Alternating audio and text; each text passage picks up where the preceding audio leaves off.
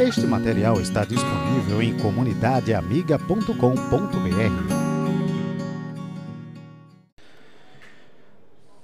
Quero convidar você a abrir a sua Bíblia.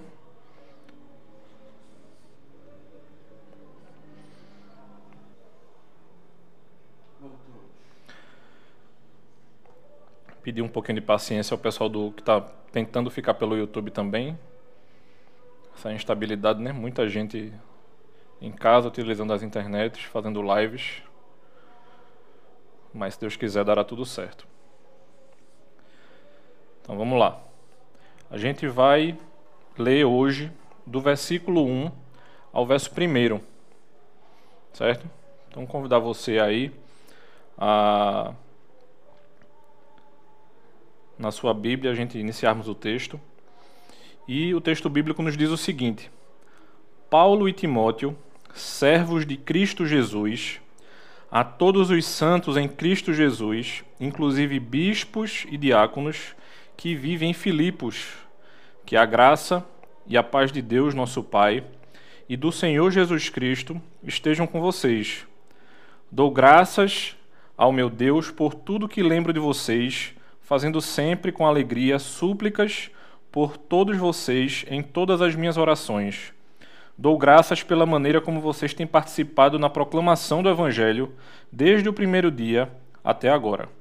Estou certo de que aquele que começou boa obra em vocês há de completá-la até o dia de Cristo Jesus. Aliás, é justo que eu assim pense de todos vocês, porque eu estrago no coração, seja nas minhas algemas, seja na defesa e confirmação do Evangelho, pois todos vocês são participantes da graça comigo. Pois Deus é testemunha da saudade que tenho de todos vocês no profundo afeto de Cristo Jesus. Vamos orar.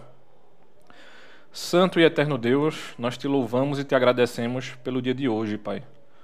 Pelo cuidado que nós temos tido o privilégio de assistir, sabendo que tu tens cuidado de nós, Pai, nos mínimos detalhes, tens assistido as nossas famílias e tem cuidado dos teus, Pai. Nós te louvamos por isso e pedimos ao teu Espírito, Senhor, que ilumine as nossas mentes e os nossos corações na manhã de hoje. Nos ajuda, Senhor. Em nome de Jesus. Amém. Irmãos, como esse é o primeiro trecho, né, da carta, a gente precisa ser lembrado de algumas, alguns relatos acerca desse nosso estudo em Filipenses. Um primeiro detalhe acerca disso é porque Paulo funda é, a igreja de Filipos na sua segunda viagem missionária, cerca de 51 depois de Cristo. Então, a gente percebe esse essa plantação né, do ministério de Paulo e aí você, por que a gente está falando da data de fundação? Porque a gente vai ter ideia de quando mais ou menos a carta foi escrita. Então a gente vai ter um, um intervalo aí de cerca de 10 anos. Então, cerca de 10 anos após a fundação da igreja, Paulo escreve essa carta aos irmãos de Filipenses. Então, cerca de 61 depois de Cristo, a gente vai ter essa carta sendo escrita. O que, é que a gente precisa saber acerca da cidade de Filipos. A gente vai ter uma cidade bastante sincrética, com vários templos a vários deuses, inclusive é, idolatria ao imperador, coisa muito comum na época. E a gente vai ter uma ideia melhor acerca da plantação da igreja se você for para o livro de Atos, no capítulo 16. Então, quando a gente vai para Atos, você vai ter o relato de que não somente Timóteo participa, mas a gente vai ter também o relato de Lucas e Silas participando dessa plantação.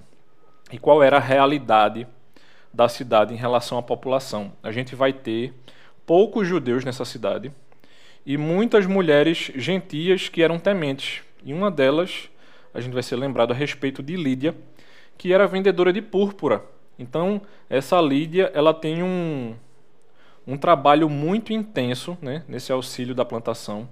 E a casa dela, quando a gente vai lendo o relato de Atos, vai perceber que ela vai ser uma pessoa que não somente participa, digamos assim, fora, mas ela abre sua casa para abrigar missionários e possivelmente vai ser a casa onde a gente vai ter a plantação da igreja de Filipos, né? Então, assim, é, havia um investimento muito grande dos irmãos da igreja de Filipos.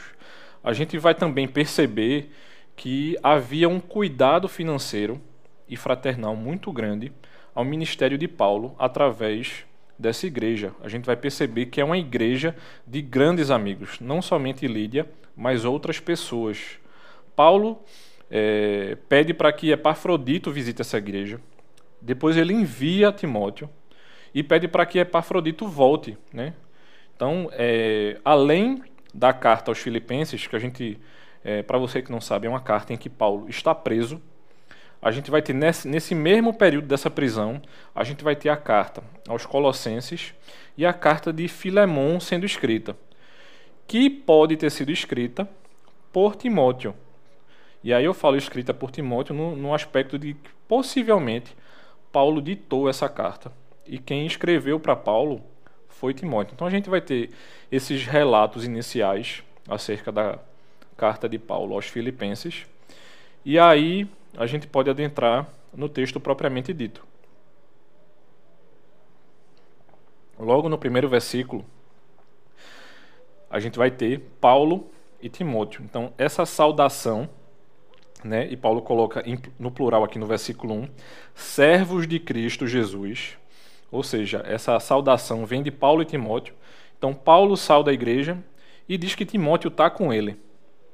Né? A todos os santos ou seja, a todos os irmãos da igreja de Filipos, e inclusive os líderes da igreja. Né? Quando a gente entende esse relato cerca de 10 anos depois, e Paulo, quando faz as suas viagens, ele deixa líderes em cada igreja, essa igreja já tinha bispos e, diácono, e diáconos. Então, quando a gente olha aqui e vê bispos, você pode estar fazendo a leitura de presbíteros, ou seja, os líderes da igreja e aqueles que serviam, né? a gente vai ver esse relato de bispo e diáconos com muito mais detalhes na, nas cartas pastorais, mas a gente sabe que a questão da diaconia é, vai estar muito forte lá no livro de Atos, e a questão dos detalhes do ministério pastoral vai estar bem detalhadozinho, e do diaconal também, na carta a Timóteo e na carta a Tito também. Então, ele endereça tanto aos santos quanto aos líderes, ou seja, ele lembra que não era somente para a igreja, né, ou seja, para a membresia da igreja, mas era para a liderança também. Então, vai existir a igualdade do corpo, mas vai haver também a distinção de função.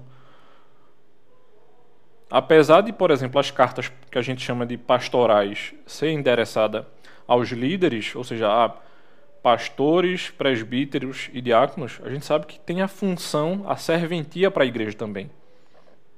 E aqui também Paulo lembra aos filipenses dessa igualdade de sermos todos corpo de Cristo e de ser endereçado aos líderes também. Existe uma coisa muito é, interessante nessa carta, que ele vai chegar no versículo 4 e ele vai lembrar os irmãos acerca da oração. Então, é, ele lembra do relato de que todos oravam ele lembra a, a, os irmãos da igreja de Filipenses de que ele amava a todos no versículo 7. E ele vai lembrar também que tem saudade de todos. Então, essa é uma carta é, muito amorosa de Paulo a essa igreja. Ele tinha um, um amor muito grande. E ele lembra isso para a gente logo agora no início, nessa introdução, no primeiro versículo.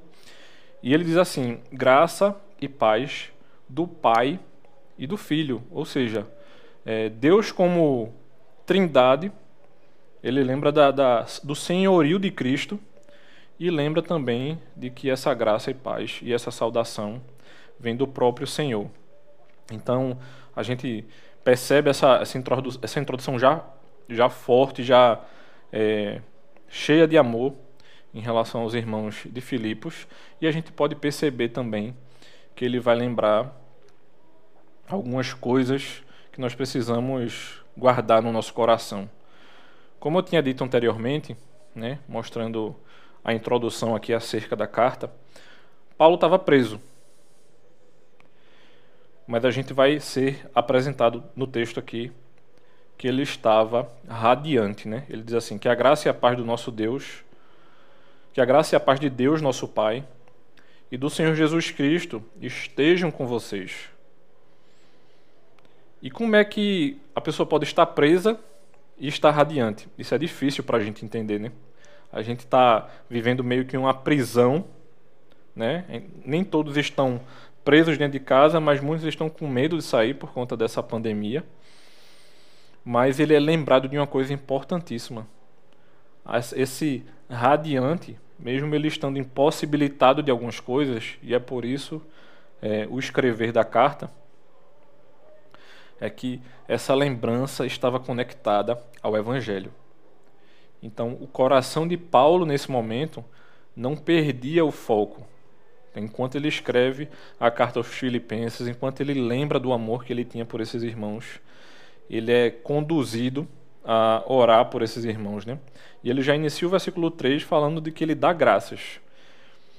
E tem um autor que ele faz uma, uma, um resumo muito interessante do que é uma súplica e ele resume da seguinte maneira: súplica é uma petição pela satisfação de uma determinada necessidade.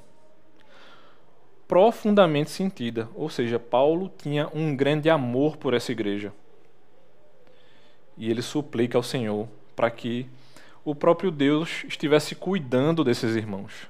Então, enquanto ele pede a Deus isso, ele vai lembrando a nós acerca de algumas coisas. E uma das primeiras coisas que a gente precisa ser lembrado dentro do texto, quando ele ora por esses irmãos, né, no versículo 3 ele diz o seguinte: Dou graças ao meu Deus por tudo o que lembro de vocês, fazendo sempre com alegria súplicas por todos vocês em todas as minhas orações. Então a igreja de Filipenses é uma igreja que tinha uma grande cooperação no ministério de Paulo. E ele entendia que essa cooperação não era uma cooperação por Paulo, mas era uma cooperação pelo Evangelho. Então, essa comunhão na proclamação era uma coisa que era muito intensificada. Paulo vai chegar a nos apresentar aqui, e a gente pode fazer um detalhamento disso, de que, primeiro, é uma comunhão de graça. Né? Quando ele diz assim, graça e paz, ele sabia quem estava abençoando esse ministério. Ele sabia de quem estava comissionando ele para isso. E ele sabia também quem estava comissionando a igreja para que esses irmãos estivessem investindo no ministério de Paulo. Uma segunda coisa que a gente pode aprender com esse texto é a respeito de não somente ser uma comunhão de graça, mas também ser uma comunhão de fé essa fé comum à igreja de Filipenses, que fazia com que houvesse esse movimento para que esses irmãos estivessem investindo no ministério de Paulo, né, entre aspas, mas eles estavam investindo verdadeiramente no ministério de Cristo. E aí a gente pode aprender com esses irmãos de que a gente precisa ter essa comunhão de fé também. Não somente uma comunhão de fé, mas uma comunhão em oração e ações de graças. Ontem à noite a gente pôde se reunir com alguns irmãos de nossa igreja numa reunião de oração online por aplicativo. A gente sabe que a gente está dependente disso nesses últimos dias e a gente pôde ter esse privilégio de ter essa comunhão tanto em oração, ou seja, investindo em oração pela vida dos nossos irmãos, quanto em agradecer ao nosso Deus por tudo que ele tem derramado sobre as nossas vidas. E Paulo faz isso aqui. No versículo 4 ele é enfático, né? Fazendo sempre com alegria súplicas por todos vocês e em todas as minhas orações. E vai existir também essa comunhão recíproca entre os crentes, ou deveria haver. A igreja de Filipos não investia somente no ministério de Paulo, mas pôde investir na vida de outros irmãos também. A gente vai ver um pouquinho mais para frente que eles investiam, por exemplo, na vida dos macedônios. Então eles assistiam outros irmãos. Então assim, muitas vezes a gente perde o foco ou o contato, né? e a gente precisa ter uma orientação, como a gente pode se ajudar de maneira mútua. Mas às vezes a gente chega a ser bairrista o suficiente para dizer assim: não, eu só ajudo os de casa caiada. A gente sabe que muitas vezes a gente inverte esse processo, né? A gente quer ajudar os de fora, deixa os de dentro desassistidos, simplesmente porque há uma orientação de fazer tipo assim, não, é, tá havendo um movimento para auxiliar determinadas pessoas, quando na verdade a gente deveria ajudar primeiro os nossos irmãos de fé de dentro e depois a gente poder assistir os de fora. Uma outra característica dessa comunhão é que essa comunhão ela era de ajuda mútua para o bem de todos. Ou seja, não, não havia egoísmo nesse movimento. Essa comunhão fazia com que esses irmãos pensassem na comunidade. Muitas vezes a gente é tentado a ajudar determinado grupo quando existem outras necessidades dentro da igreja. E aí faz com que a gente olhe para o texto e Paulo lembrar os líderes, né? A gente estava conversando ontem na reunião de oração de que a diaconia tinha assistido alguns irmãos durante esse período de pandemia. Então eles são responsáveis por detectar quem a gente pode estar assistindo para que determinados irmãos nossos não fiquem isolados ou desassistidos em relação às suas necessidades. Essa comunhão também, irmãos, ela vai promover a obra do Evangelho. Isso é muito claro aqui quando a gente lê a carta aos Filipenses. E eu convido você a tentar fazer essa semana uma leitura completa da carta, para que você tenha um entendimento do todo dessa carta. Né? A gente está lendo só os oito, os oito primeiros versículos, e quando a gente olha para essa comunhão que promove a obra do Evangelho, a gente vai perceber de que a igreja de Filipos era uma igreja muito atuante, né?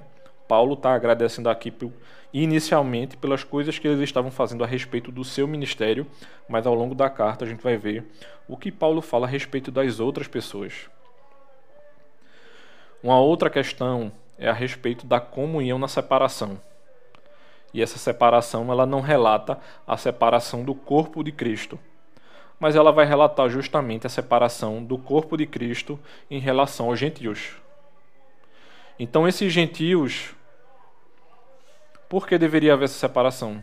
Justamente por aqueles alertas, como a gente viu na, nas cartas às igrejas do Apocalipse, de que eles não se misturassem com aqueles que não querem nada com o Senhor. E aí fica o alerta a respeito de nós precisamos evangelizar? Sim. Cristo precisa ser proclamado? Sim. Mas a gente precisa ter cuidado para que não haja essa mistura, para que a gente não se permita e dê brecha para aquilo que o Senhor não mandou a gente fazer. Ou seja, tem que ter um cuidado em relação a isso. E por fim, né, nesse aspecto, para que houvesse também comunhão na luta Paulo estava passando por uma dificuldade muito grande. Então havia essa comunhão na luta em relação a quê? Em relação a tudo aquilo que a Igreja de Cristo tem passado. A gente tem assistido irmãos sendo perseguidos, a gente tem assistido é, o Evangelho ser desafiado em nosso país e a gente fica se perguntando até onde vai, por exemplo, o limite do Estado até onde ele pode falar que a gente pode funcionar ou não. Até onde a gente tem acertado e errado em não estar reunido. A gente precisa se colocar em oração para que a gente decida da melhor maneira. Nesse momento aqui, Paulo estava preso, mas a igreja de Filipos não. Então ela podia ser muito atuante. Né? Então, assim, a gente está impedido de se reunir como comunidade, mas nós, como comunidade, em separados, não estamos cerceados de proclamar esse evangelho. Então a gente pode investir com muito mais força e muito mais sabedoria em relação ao que Deus nos instrui acerca daquilo que Ele quer que nós façamos. Um outro aspecto importantíssimo dentro desse texto, irmãos, é a respeito da cooperação ativa. Né? Então, lendo é, do versículo 7 em diante, nos versículos 7 e 8, o texto nos dirá o seguinte: Aliás, é justo que eu assim pense de todos vocês, porque eu estrago no coração. Ou seja, o que é que ele estava pensando? Paulo fala algo anteriormente. Né? No versículo 6 ele vai dizer o seguinte: Estou certo de que aquele que começou boa obra em vocês há de completá-la. Até o dia de Cristo Jesus. E ele segue aqui no versículo 7. É justo que eu assim pense de todos vocês, porque eu estrago no coração, ou seja, eu tenho os amado e eu sei que vocês são verdadeiramente do Senhor. Seja nas minhas algemas, seja na defesa e confirmação do Evangelho, pois todos vocês são participantes da graça comigo. Paulo já tinha defendido o Evangelho aqui, na prisão. E o versículo 8 diz: Pois Deus é testemunha da saudade que tenho de todos vocês no profundo afeto de Cristo. Então, como é que a gente pode trabalhar a respeito dessa, ou entender melhor a, é, essa questão da cooperação ativa? Essa cooperação ativa ela é importante porque ela promove o fomento do evangelho. Ou seja, nós não somos uma igreja que espera a ordem agora porque essa ordem já foi dada. Ou seja, a gente precisa receber uma nova iluminação daquilo que já foi dito. Nós, como igreja de Cristo, deveria estar intimamente conectado, ou a gente deveria entender de que já deveria acontecer o fomento. Não deveria chegar ninguém novamente para nós e dizer: o evangelho precisa ser proclamado. Eu acho que nós sermos lembrados faz parte da nossa caminhada. E costumeiramente a gente precisa ser lembrado pelo Espírito. Essa cooperação ativa ela vai fazer com que esse evangelho é, tenha um alto grau de comunhão, como foi visto por nós no aspecto anterior. Então, existe essa excepcionalidade, mas a gente precisa entender dessa espontaneidade desse evangelho. Ou seja, essa cooperação ativa fazia com que a igreja de Filipos caminhasse para auxiliar não somente Paulo, mas outros irmãos, como eu tinha dito, como os macedônios. Eles eram assistidos por essa igreja que não somente trabalhava, mas tinha condições de trabalhar com muito mais força. A gente vai perceber dentro da igreja de Cristo que alguns podem fazer mais, mas isso não impede que nós também não possamos fazer essa possibilidade no aspecto de ter condições não, não deveria nos isentar do movimento do trabalho. Um, um outro aspecto a respeito disso é eles faziam conforme suas forças e às vezes além. Muitas vezes a gente diz assim, né? Mas eu só consigo chegar até aqui. Será que isso é verdade? E aí, isso a gente deve se colocar diante de no, do nosso Deus em oração, porque a gente não pode, né? muitas vezes, né, a gente vai ter irmãos que vai fazer o inverso, né? Ele está sempre fazendo além das forças e, e vai haver um desgaste e a gente tem que pedir para que esses irmãos tenham cuidado, mas a gente sabe que na normalidade a gente sempre pode fazer mais e a gente deveria estar tá avaliando o nosso coração. Então isso aqui é uma orientação, olhando para a carta de Filipenses agora, uma orientação de, do nosso Deus chegando para a gente dizendo assim: como você pode reavaliar o seu ministério? Ou aquilo que você tem feito para o Evangelho? Então havia no coração desses irmãos um princípio duradouro. E a gente deveria estar é, sendo alertado a respeito disso também. Desde o primeiro dia até agora. Ou seja, não havia um movimento de não, vamos fazer agora, e a gente descansa um tempo e a gente volta a fazer. E a gente percebe que esses irmãos realmente trabalhavam isso com afinco a respeito do evangelho. E aí, por fim, a gente vai olhar para esse princípio, sendo lembrado, por exemplo, da participação com Paulo em seu coração havia um movimento de amor, não somente de Paulo para com a igreja de Filipos, mas havia esse movimento de amor da igreja de Filipos para com o apóstolo Paulo, seja no sofrimento quanto na proclamação. Então, havia no coração do apóstolo uma saudade consolada pela misericórdia. Ou seja, ele sentia muita falta dessa igreja, mas ele percebia que, pela graça e misericórdia de Deus, ele estava sendo consolado para que ele pudesse verdadeiramente cuidar, nem que fosse através dessas cartas, por esses irmãos tão amados. E aí, um último aspecto é o aspecto da preservação divina e que muitas vezes nós nos esquecemos disso. Ou seja, como é que o Senhor preservou o amor desses irmãos e como é que o, o Senhor nos preservará, seja agora, nesse momento difícil, né, entre aspas, que todos nós estamos parados, que isso não significa que nós não possamos ter dificuldade quando a, a população voltar à normalidade. O que é que o Senhor tem feito a respeito dessa preservação divina? O Senhor tem sido fiel a nós. Essa, essa fidelidade jamais será tirada dos nossos corações. E a gente não pode esquecer disso.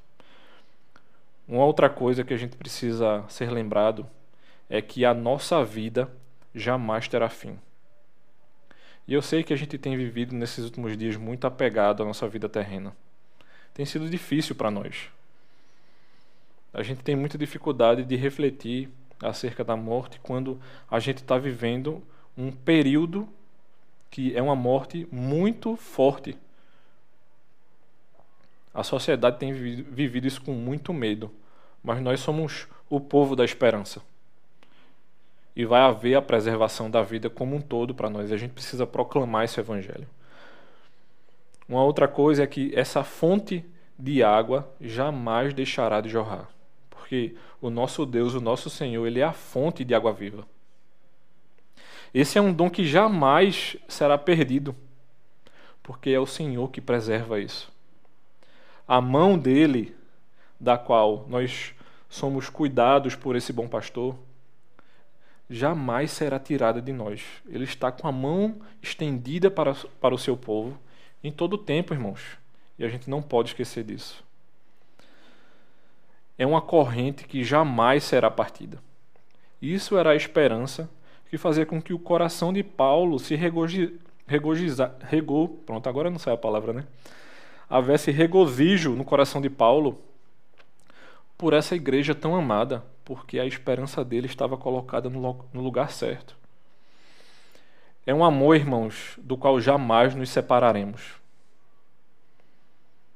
Quem nos separará desse amor. Não é a morte, e muito menos a própria vida. Nem anjos e nem principados. Nem coisas do presente e nem coisas do porvir. Nem não nada nos fará separar desse amor. Então é uma vocação que jamais será cancelada, ou seja, aqueles aquele que nos capacita aquele que nos chama para essa vocação, não fará com que isso seja cancelado em nós.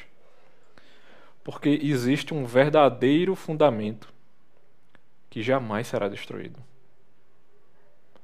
Porque a palavra não pode ser destruída. Porque Cristo é a palavra. E nós estamos fundamentados nele. Ou seja, existe para nós uma herança que jamais será desfeita. E nós precisamos crer nisso com toda a força que o Senhor nos dá. Nós somos lembrados de que, se nós tivermos uma fé do tamanho de um grão de mostarda, nós estaremos bem. Eu tenho pensado se eu tenho estado com a fé do tamanho de um grão de areia, e eu tenho pedido ao Senhor para que não somente eu, mas nós, como Igreja de Cristo, possamos confiar mais nele. E eu queria convidar você a orar novamente nessa manhã. Santo e eterno Deus, nós te louvamos, ó Pai, porque tu tens cuidado e assistido os nossos corações, Senhor. Nos ajuda, Pai, a fazermos a tua vontade. Nos ajuda a caminharmos contigo, Senhor. E nos auxilia, Pai, para que a gente te honre como tua igreja, Pai. Que o nosso coração seja transbordado e cheio da alegria que vem do teu espírito, Senhor para que a gente faça a tua vontade em tempo e fora de tempo, Senhor. Nos ajuda, Pai. Em nome de Cristo. Amém. Irmãos, que você tenha um resto de dia abençoador. A gente pede para que você se organize para mais tarde, às 20 horas, às 8 horas da noite. A gente terá o nosso Centro de Reformado de Ensino, né, o CRE, onde a gente tem estudado a Confissão de Fé de Westminster, né, um dos nossos símbolos de fé. A gente pede para que você se organize, se prepare, para que mais tarde nós possamos nos encontrar novamente, certo? Então, Deus o abençoe e que nós possamos é, estar juntos, né? Sabendo que separados, mais tarde às 20 horas. Até mais, irmãos. Deus abençoe.